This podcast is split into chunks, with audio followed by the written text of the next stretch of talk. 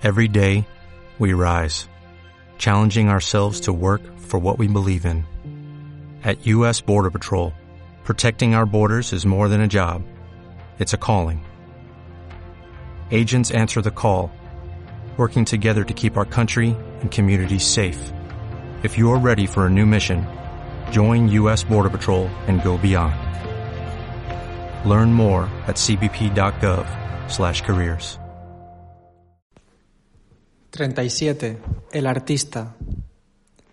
La tarea del artista es la de mediador entre la esencia del símbolo o verbo y su manifestación en el mundo temporal, obra del verbo creador. De entre todas las criaturas, solo al hombre le es dado el tomar conciencia de este papel, y a través de él es el universo el que se hace consciente de sí mismo. El propósito de la educación tradicional consiste en llevar a cabo esta toma de conciencia, despertando las capacidades latentes que todo hombre lleva ocultas, siendo esta la función que cumple el gremio de los artistas, dirigido por un maestro que conoce los principios que gobiernan el arte. El proceso de aprendizaje es jerárquico y provee al artista del lenguaje simbólico. Incluye las ciencias y las artes sagradas. Se trata de la alquimia del propio ser y de un verdadero camino de iniciación. El apoyo simbólico prepara el camino del proceso creativo a través de rituales prescritos.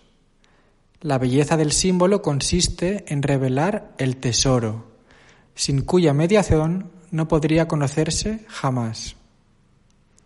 El rito tiene su base en la cosmogonía y es el símbolo en movimiento. El mito vive en un tiempo de acción ritual, perenne.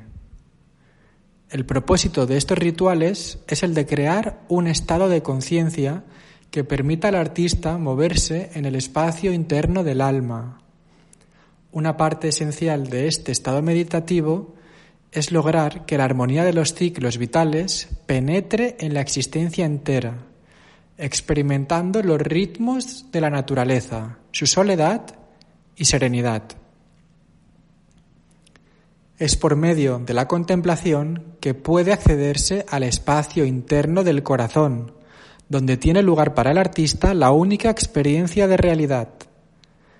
Es entonces que puede expresar en verdad que como es extenso el espacio, lo es también el vacío que hay en el interior del corazón. Ha llegado a la fuente y contemplado cara a cara la realidad. Se ha contemplado a sí mismo.